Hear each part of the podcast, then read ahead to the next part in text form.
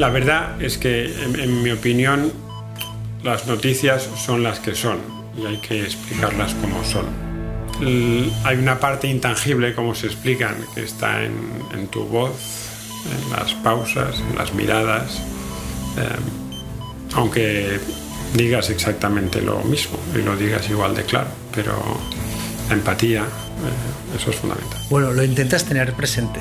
Al final nos preocupamos todos de tonterías, eh, nosotros también, a pesar de ver cada día qué es lo importante, ¿no?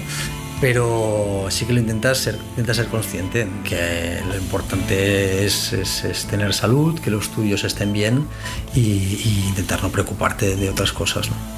Si las cosas no van como tocan, te llevas cicatrices muy importantes que, duran mucho tiempo. Pero esto sirve para mejorar, para hacerlo mejor el próximo día y para seguir haciendo lo que hacemos los, profesionales de la salud, que es intentar mejorar la vida de las personas. Ayuda mucho el trabajo en equipo con, medicina, con los cardiólogos, eh, la confianza mutua entre el personal de enfermería y el personal médico, porque la enfermera es la que está a las 24 horas. Los cuentos, por ejemplo, es una buena, un buen material para poder trabajar con los niños todas las emociones. ¿no? Tenemos cuentos especializados en, la intervención quirúrgica de corazón, trabajamos sobre estos cuentos. Yo creo que todas las enfermeras pediátricas somos pediátricas por vocación, porque nos gustan los niños. La Suma, un proyecto de Podium Podcast en colaboración con Novartis. Hoy vamos a hablar del corazón, pero vamos a hablar de corazones que en algunos casos apenas llevan unos pocos latidos de vida, o de esos a los que aún les quedan millones por dar. Estamos en el servicio de cardiología pediátrica del Hospital Valdebrón de Barcelona. Este es uno de los centros de referencia de nuestro país donde se centran en la asistencia, la docencia y la investigación en el ámbito de las enfermedades del corazón, congénitas o adquiridas, que tienen lugar desde antes de nacer hasta la edad adulta, tienen una experiencia de más de 40 años dando este servicio a la población. En Cataluña nacen cada año en torno a 600 bebés con cardiopatías congénitas. La incidencia es de entre 5 y 12 por cada 1.000 bebés vivos, de los cuales alrededor de un 25% necesitará atención quirúrgica en la edad pediátrica. Además, la tasa de miocardiopatías, es decir, de la afección de la fuerza del músculo cardíaco por causas familiares o adquiridas, es de 1 por cada 100.000 habitantes y alrededor del 40% de los niños mueren al cabo de dos años del diagnóstico de la enfermedad. Yo me llamo Manu Tomillo. Acompañadme a conocer cómo se reparan los corazones más pequeños.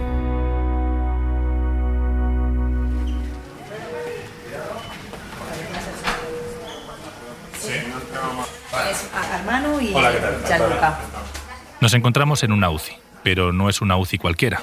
Aquí las habitaciones y camas están llenas de niños y niñas pequeños que esperan una operación o se recuperan de una de ellas. Quien nos recibe es Joan Balcells, pediatra y responsable de la unidad de cuidados intensivos pediátricos en el hospital. Hay muchísimos aparatos para cuidar la vida de los más pequeños, que muchas veces llegan en condiciones extremas. Pero destaca uno de ellos, y este hospital es uno de los pocos centros que dispone de uno para su servicio pediátrico. Se llama ECMO, que aunque para algunos podría parecer un personaje de Barrio Sésamo, no. Nos referimos a un sistema de oxigenación por membrana extracorpórea. ECMO son sus siglas en inglés y es un equipo de ventilación mecánica que permite realizar la función respiratoria y limpiar la sangre, mientras que los pulmones pueden permanecer menos activos. Esta máquina ahora mismo está sustituyendo la función o ayudando a su corazón. Estamos bombeando nosotros su sangre como si lo hiciera su corazón. Vemos que hay como dos tubos principales, ¿no? Uno que tiene la sangre como más oscura y otro más clarita. Exacto. ¿Cuál es cuál? Es decir, la sangre oscura está sacando la sangre de una vena y nosotros le estamos añadiendo oxígeno y la estamos devolviendo oxigenada a, sus arterias. Por eso es más roja. Entiendo. ¿Y esto, esto está, conectado a esto hasta que se estabilizase el paciente? Hasta que mejore su situación, sí, sí. Y luego si se recupera, pues se le retira esta máquina y... ¿Eso, eso plateado es como el motorcito? Sí, eso es el motor plateado es el motor, la sangre llega hasta ese motor que la empuja, es como una hélice de un barco que la empuja hacia la otra dispositivo rojo que hay detrás, que es el oxigenador, que es lo que hace de pulmón. Allí la sangre coge el oxígeno y de, ahí ya ves que sale un rojo vivo eh, y vuelve al paciente. Como en todas las UCIs, los pacientes son lo más importante, aunque aquí la diferencia es que los pacientes son niños y niñas, muchas veces muy pequeños. Bueno, la diferencia está básicamente en los pacientes. Quiero decir, las, la infraestructura, las máquinas, los dispositivos son prácticamente idénticos, pero los pacientes son niños.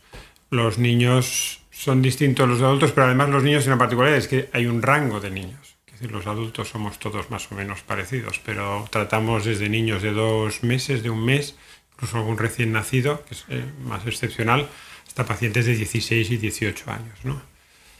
En todo este rango de edad, los niños cambian de tamaño, cambia su fisiología, cambian el tipo de enfermedades que tienen, unas son más frecuentes de pequeñitos, otras, o sea que en ese sentido nos adaptamos a lo que es todo el espectro de la infancia. Una infancia que tiene también unas fases y procesos concretos cuando se trata de una dolencia cardíaca. Bueno, durante, durante el ingreso de un niño grave, pues hay, fases. normalmente la, la, que más nos preocupa es la inicial, que es cuando hay todo hay que ponerlo en orden, no hay que intentar resolverlo. Y luego las cosas se van poniendo en orden, baja la tensión para todo el mundo, para los padres, para nosotros. Luego hay un momento ya de prácticamente calma cuando están a punto de irse de alta. ¿no? De todas formas, algunos pacientes son suficientemente complejos como para que esa calma no, no, no se alcance hasta que realmente los ves salir por la puerta, ¿no? porque siempre está la parte del azar o la fatalidad que la tranquilidad llega cuando se van por la puerta. Cuando hablamos de este tipo de enfermedades, no es lo mismo contarle a un adulto que van a tener que realizarle una operación compleja que hacerlo a alguien cuya mayor preocupación debería ser jugar, aprender y divertirse. Bueno, hay que, hay que, hay, que ser cariñoso a la hora de contarlo. Sincero, hay que explicar las cosas como son, porque la realidad no la podemos cambiar, pero evidentemente hay que tener tacto. A veces, si conoces a los padres ya de antemano, porque, porque has tenido exposición a ellos, pues igual puedes modular en función de lo que ellos saben o saben las expectativas. Y si no, bueno, pues hay que hacerlo con, con la mayor delicadeza posible. Una delicadeza que es la misma que recibe Balsels al trabajar con los más pequeños. A ver, yo, yo creo que trabajar con, con niños, mm, bueno, igual a que lo diga yo, para mí es lo, lo, lo mejor, ¿no? La satisfacción es enorme cuando salen adelante, tienen toda una vida por delante y, tienen una capacidad de superación, tanto física, su cuerpo, como, como ellos psicológica, que no tenemos los adultos, que la, la, hemos perdido en algún momento por el, por el camino. Evidentemente hay momentos eh, tristes, ¿no?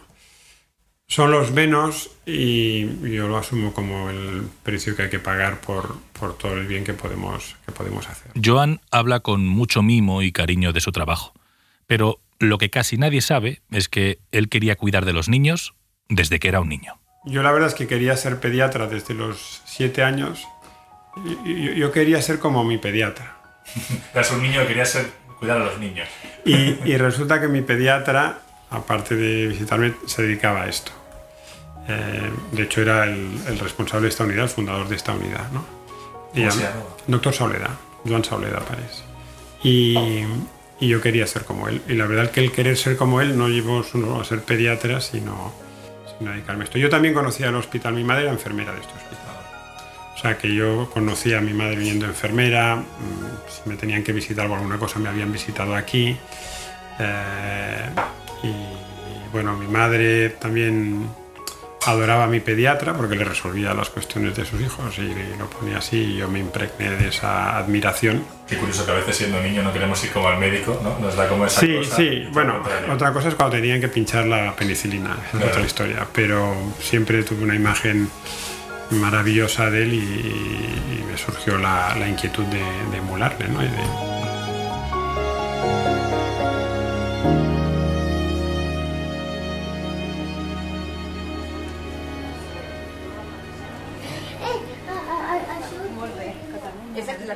Al Manu, que es el periodista, al doctor Hola, me llamo Ferran Gran, soy cardiólogo pediátrico y soy el coordinador médico de trasplante cardíaco infantil aquí en el Hospital Vallebrón. Una de las partes más importantes de un servicio pediátrico de cardiología es ese implante cardíaco que coordina el doctor Gran, pero ¿Qué hacen exactamente? En cardiología pediátrica eh, somos un centro de, referencia a nivel español que hacemos trasplante pediátrico, es el único centro de Cataluña.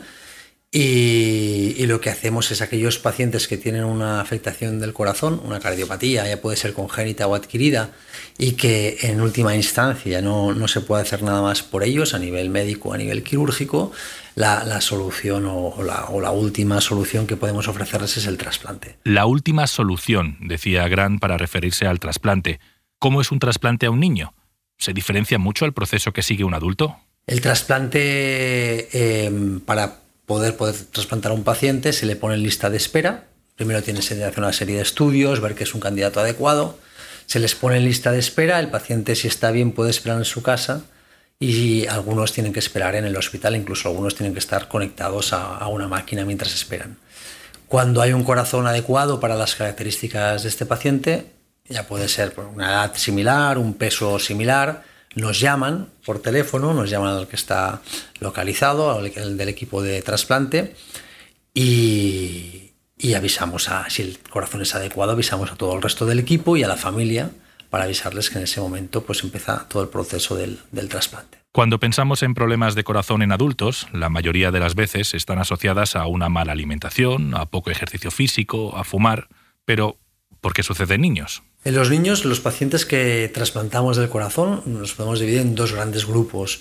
Uno son cardiopatías congénitas, que son pacientes que nacen con una malformación de nacimiento, que la mayoría de las veces se puede detectar intraútero, y algunos pacientes, pues ahora ya ah, es frecuente que hagan una interrupción legal del embarazo cuando se diagnostica, otros siguen adelante.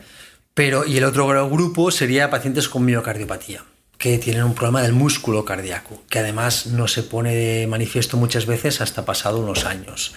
Pueden tener un corazón aparentemente normal, pero que tiene un defecto genético que ya está programado para empezar a fallar. Y puede fallar al mes, o a los 8 años, o a los 15, o a los 40. Entonces son estos dos grandes grupos. Aunque parezca que tratar a los más pequeños es duro, todos coinciden en que es mucho más gratificante. Bueno, para mí es más fácil para mí ahora me costaría trabajar o imaginarme trabajando con adultos. Tal vez me adaptaría rápido como, como nos adaptamos todas las personas a todas las situaciones, ¿no? Pero yo me, me he acostumbrado a trabajar con, con, pacientes pediátricos y lo que te aporta, pues eh, no, no, no renunciaría a ello. ¿Y qué es lo que te aporta? Bueno, es un trabajo intenso emocionalmente, te hace, te hace vivir la, la vida con, con intensidad tu trabajo y, la vida en general. Y además, pues, bueno, te sirve, por un lado, es verdad que te afecta en casos, pero también es verdad que, con todo lo que ves, pues te recuerda la suerte que, tienes cuando, cuando no tienes problemas importantes. El doctor Grant es otro de esos profesionales que cuando se quita la bata de médico tiene sus pasiones y aficiones. No solo es un excelente médico, sino que además le encanta la música. Tengo muchos hobbies, demasiados, eh, demasiadas cosas que me gustan para el tiempo que, que, puedes disponer, que te da la vida. Pero yo ah, lo que no dejo ningún día de hacer es leer, un poco de deporte y si puedo tocar la guitarra. Eh, deporte vengo aquí, vengo aquí con, con, los deberes hechos, voy a nadar por la mañana y así ya llevo con, con energía para, para encarar el día y, tengo con mis amigos de, de, la carrera un grupo de música que tocamos casi cada miércoles ensayamos. ¿Y tenéis nombre, un grupo? Nos llamamos los Faranduliers. ¿Y qué, qué, estilo de música tocáis? Versiones, covers pues de, de, los años 80 hasta la actualidad, un poco pop rock. Fusionat, hi ha un petit Ken, no? No té mala pinta aquesta zona, no? Perfecte. Pues cuando queráis, ¿eh? Pero dejemos por ahora la música del Dr. Grant y sigamos recorriendo espacios de este servicio de cardiología pediátrica. Estamos haciendo una ablación de una vía accesoria en una paciente y tenemos unas pantallas con un navegador 3D que nos permiten movernos por el corazón en esta imagen de aquí sin utilizar rayos X. Estamos solo están aquí puestos por si los necesitamos, pero no los estamos usando. Tenemos una imagen de ecografía en directo, a tiempo real, que está moviendo la doctora Bueno, estamos moviendo, moviendo la imagen de la ecografía para localizarnos el catéter en la punta donde estamos.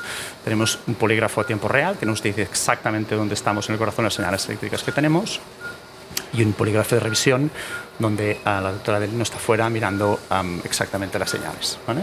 Por lo tanto, estamos, hemos localizado en un mapa, ves que tenemos un mapa de colores encima de una estructura anatómica 3D que es, del, es el corazón del paciente y desde fuera, los técnicos que están, que está Judith fuera, estamos localizando los puntos donde está la arritmia de esta paciente, que curiosamente, o como se parecen los mapas del tiempo, lo blanco es la zona de más precocidad, la zona de interés que tenemos que eliminar, y lo que es lila y azul son las zonas más lejanas. Por lo tanto, hemos creado un mapa que es específico para cada paciente y cada uno tiene el suyo, es decir, cada, paciente se construye un mapa de cero. Y una vez hemos localizado la zona de interés, vamos a aplicar una zona, vamos a aplicar calor a través de este catéter que tengo yo en la punta para poder eliminar esta zona específica del corazón que es la que le genera la arritmia. Quien estaba operando en el quirófano es el doctor Ferran Rusés, jefe de cardiología pediátrica del hospital. Él es un médico con experiencia internacional, de hecho trabaja también en el Royal Brompton and Hertford de Londres. Allí, en el quirófano, me comentaba que al año pueden pasar 500 pacientes. Entre tanta intervención, Rusés tiene su favorita. Sí, hay las como centro de referencia de arritmias complejas de todo el, digamos, el país. Aquí vienen pacientes de todas partes de España para poder hacer procedimientos y los que más nos gustan son aquellos que tienen que ver con pacientes que tienen cardiopatías congénitas muy raras, muy complejas. Es decir, esto implica estructuras del corazón difíciles que necesitan un abordaje multidisciplinar muy grande, con mucha gente muy preparada para poder atenderlos bien y las arritmias que tienen estos pacientes son especialmente interesantes. Ah, por tanto, estamos digamos, toda una mañana, ah, son 8 o 9 horas de procedimiento cuando lo hacemos y son las que a mí personalmente más me estimulan. Antes de tener que operar hay que saber que se tiene un problema de corazón. Cuando es adulto es muy sencillo, problemas para respirar, dolor agudo en el pecho, pero ¿Cómo se identifica un caso en niños que muchas veces no saben expresarse? Esto es inherente al hecho de que nosotros somos pediatras. El servicio de cardiología pediátrica no hay cardiólogos adultos, somos todos pediatras que nos hemos entrenado primero para ser muy buenos pediatras, entender cuáles son las necesidades de los niños y luego nos hemos especializado para atender la parte cardíaca específicamente. Todos los distintos todas las distintas edades tienen sus formas de expresarse, los lactantes no, hablan, pero nosotros somos capaces de reconocer con técnicas diagnósticas no invasivas, la mayoría, pero que nos sirven para poder determinar qué enfermedad tienen. Los niños desde muy pequeñitos se hacen expresar y se hacen, digamos, son capaces de transmitir lo que les pasa. Por ejemplo, para ser capaz de expresar enfermedades, en mi consulta vienen niños de 3 y 4 años que son capaces de decirte, mamá, me noto mariposas en el corazón. Y es una forma de decir que él, se nota que el corazón le va muy deprisa y de forma anómala. Por tanto, siempre encontramos formas de poder comunicarnos con los niños. Eh, somos pediatras, nos encanta. Vale, son pediatras, saben cómo hacerlo, pero ¿cómo saber que un bebé está teniendo un problema cardíaco? Con un bebé utilizamos eh, exploración física, em, exploración de ver cómo se comporta y exploraciones complementarias. Los bebés no, no nos dicen me duele el corazón. Y simplemente que sería, eh, por ejemplo, haciendo una palpación para ver que el corazón... es decir, utilizamos eh, las exploraciones físicas y las técnicas complementarias estándares, los exploramos, los auscultamos, hacemos electrocardiogramas, ecografías 3D. De hecho, en el hospital tenemos un, somos líderes mundiales en innovación en ecografía 3D, que seguro que mis compañeros os habrán enseñado antes. ¿no? Por tanto, con esto somos capaces de ver exactamente cómo es el corazón de los bebés que tienen una enfermedad de estas y lo miramos. Algunos de estos bebés están azules, por tanto los exploramos y los vemos. y básicamente en estas edades tenemos que utilizar exploraciones complementarias para poder, para poder diagnosticar qué es exactamente lo que tienen. Hablaba el doctor de ejemplos muy duros y extremos. A eso están sujetas las personas que trabajan en unidades pediátricas como esta del Valdebrón. Pero como médico tienes que llevarlo. No, no, creo, no creo que se supere, porque si, es, si has tenido la, si tú como operador, ¿eh? incluso como nosotros no solo somos médicos, ¿eh? no somos robots, ah, por tanto como seres humanos podemos equivocarnos cuando nosotros hacemos nuestras cosas, intentamos hacer lo mejor posible, pero te puedes equivocar, estás operando a un hijo de un, digamos, de alguien. Antes de dejar al doctor, veamos cómo sigue la operación sigue, teniendo, sigue estando bien sin tener la rima. Hemos hecho estas dos aplicaciones. estamos comprobando que lo que estamos haciendo siempre funciona. Tenemos siempre un tiempo de espera que es más o menos de media hora. Intentamos, sobre todo, que sea un paciente. Pues mira, es una sala que llamamos de familias porque entendemos que los hospitales hoy en día no tienen nada que ver a los de hace unos años. ¿no? El bienestar emocional del niño hospitalizado es muy importante, pero no solo del niño, sino también de la familia. Este es un espacio al que los niños y sus padres pues, pueden acudir pues, para hacer un desayuno, una comida, ver la tele, jugar a la play, Las familias disponen de una nevera, duchas, una cocina. Me llamo María José Muñoz, soy la enfermera del equipo de cardiología pediátrica del Hospital Valdebrón y soy la enfermera de práctica avanzada que se responsabiliza un poco del seguimiento de los pacientes trasplantados cardíacos pediátricos y también de algunas cardiopatías congénitas complejas, de manera que podemos hacer un seguimiento exhaustivo de estos pacientes a nivel enfermero y a nivel médico. Em, nuestros pacientes a veces ingresan para mucho tiempo, ¿no? operatorios em, largos, tórpidos, que a veces hacen necesario un ingreso hospitalario incluso de meses o antes de un trasplante o después de un trasplante o antes o después de una cirugía cardíaca. Y el niño tiene que tener un espacio en el que se sienta niño. Entonces, de hecho, aquí hay, ¿no? si, lo pudierais ver, diferentes espacios pensados para el adolescente que se pone a ver la tele o jugar a la play. Hay unos espacios para niños más pequeños, mesitas bajitas, sillas pequeñas y muchos juguetes, ¿no? pensando en una variedad de edades que va desde los cero a los 16, 18 años. Muñoz es una enfermera experimentada y, como ya habéis oído, es lo que se conoce como enfermera de práctica avanzada. Una figura especial, pero mejor que nos lo cuente ella misma. La práctica avanzada es una figura novedosa dentro de los sistemas sanitarios que tiene por objetivo hacer un seguimiento integral de los pacientes. ¿no? Yo siempre digo que con respecto a las cardiopatías un niño es mucho más que un corazón que disfunciona o que corregimos quirúrgicamente. La enfermería pues tiene una visión muy holística, muy integral del niño y de su familia, de manera que además de seguir ¿no? su proceso o quirúrgico o médico, una enfermera de práctica avanzada tiene una visión muy integral de este niño. ¿no? tanto en la consulta como en la planta, pues mi trabajo consiste en cómo está integrado este niño en las escuelas, eh, qué actividades de ocio y de recreo tiene, tiene un buen rendimiento escolar, tiene amigos, ¿no? En definitiva, lo que buscamos es normalizar la vida del niño trasplantado y del no trasplantado y detectar precozmente ¿no? señales de alerta de que este niño puede estar bien médicamente, puede que no lo esté emocionalmente. Esto es interesante ¿no? y permite pues, que este paciente ¿no? en su vida diaria tenga muchas más oportunidades. Algo así como una superenfermera. Para María José llegar a ese nivel de compromiso y de trabajo fue muy sencillo. Ella es una de esas personas que disfruta y le encanta su trabajo con los más pequeños. yo creo que todas las enfermeras pediátricas somos pediátricas por vocación, porque nos gustan los niños. Además de la vocación, después está la formación y el entrenamiento a diario, la experiencia que vas acumulando a lo largo de los años pues te va enseñando a hacer las cosas de una manera diferente. Yo no trabajo ahora como trabajaba hace 25 años, eso es evidente. Y después la formación, que también es importante, formación continuada, y no solo en los aspectos médicos, también en los emocionales, los eh, psicológicos. Eso te ayuda a tener una visión muy completa del paciente pediátrico. Hablaba la enfermera Muñoz de aspectos emocionales y esos son fundamentales para sobrellevar el ingreso, los tratamientos, las consultas, pruebas, cuando sufres una dolencia cardíaca y más si se trata de menores. Por eso dejadme que os cuente sobre el apoyo psicológico que dan personas como Rosana Moyano, psicóloga de la Asociación Coraván, especializados en patologías congénitas y que colaboran con el Hospital Valdebrón. Tenemos varios proyectos. ¿no? Uno de los proyectos es el acompañamiento durante la, estancia hospitalaria.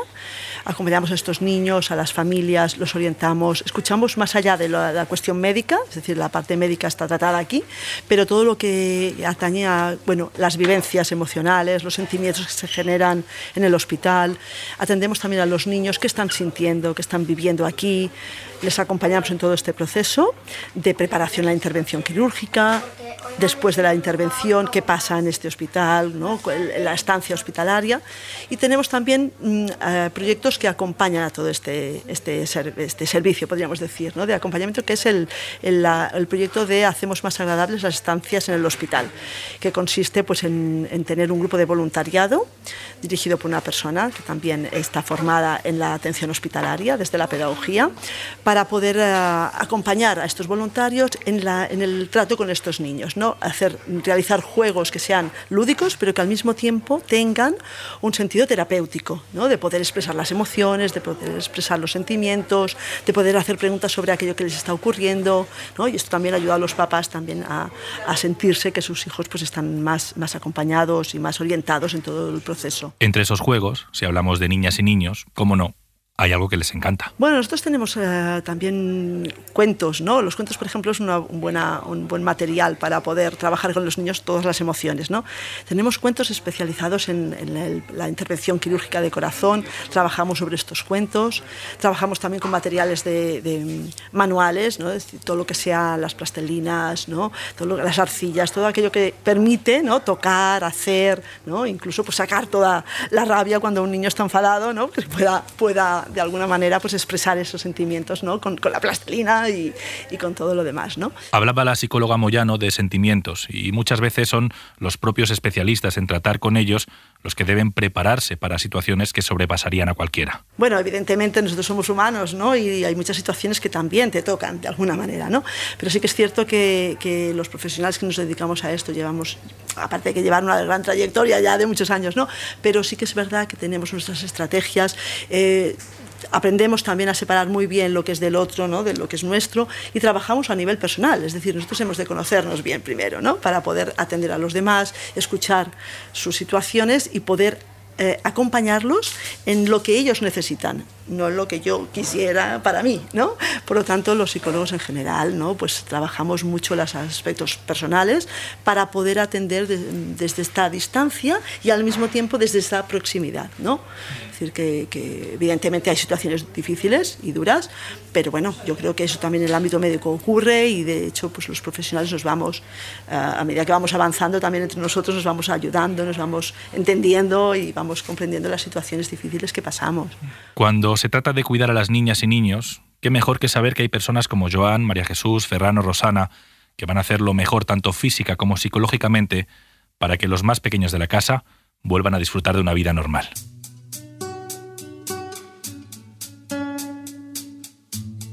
Por cierto, ¿os acordáis de Ferran y su grupo Los Faranduliers? No nos íbamos a ir sin saber cómo suenan.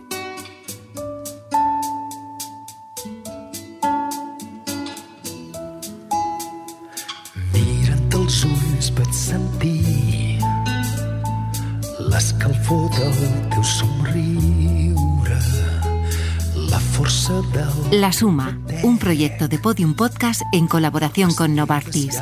Guión, producción y locución, Manu Tomillo.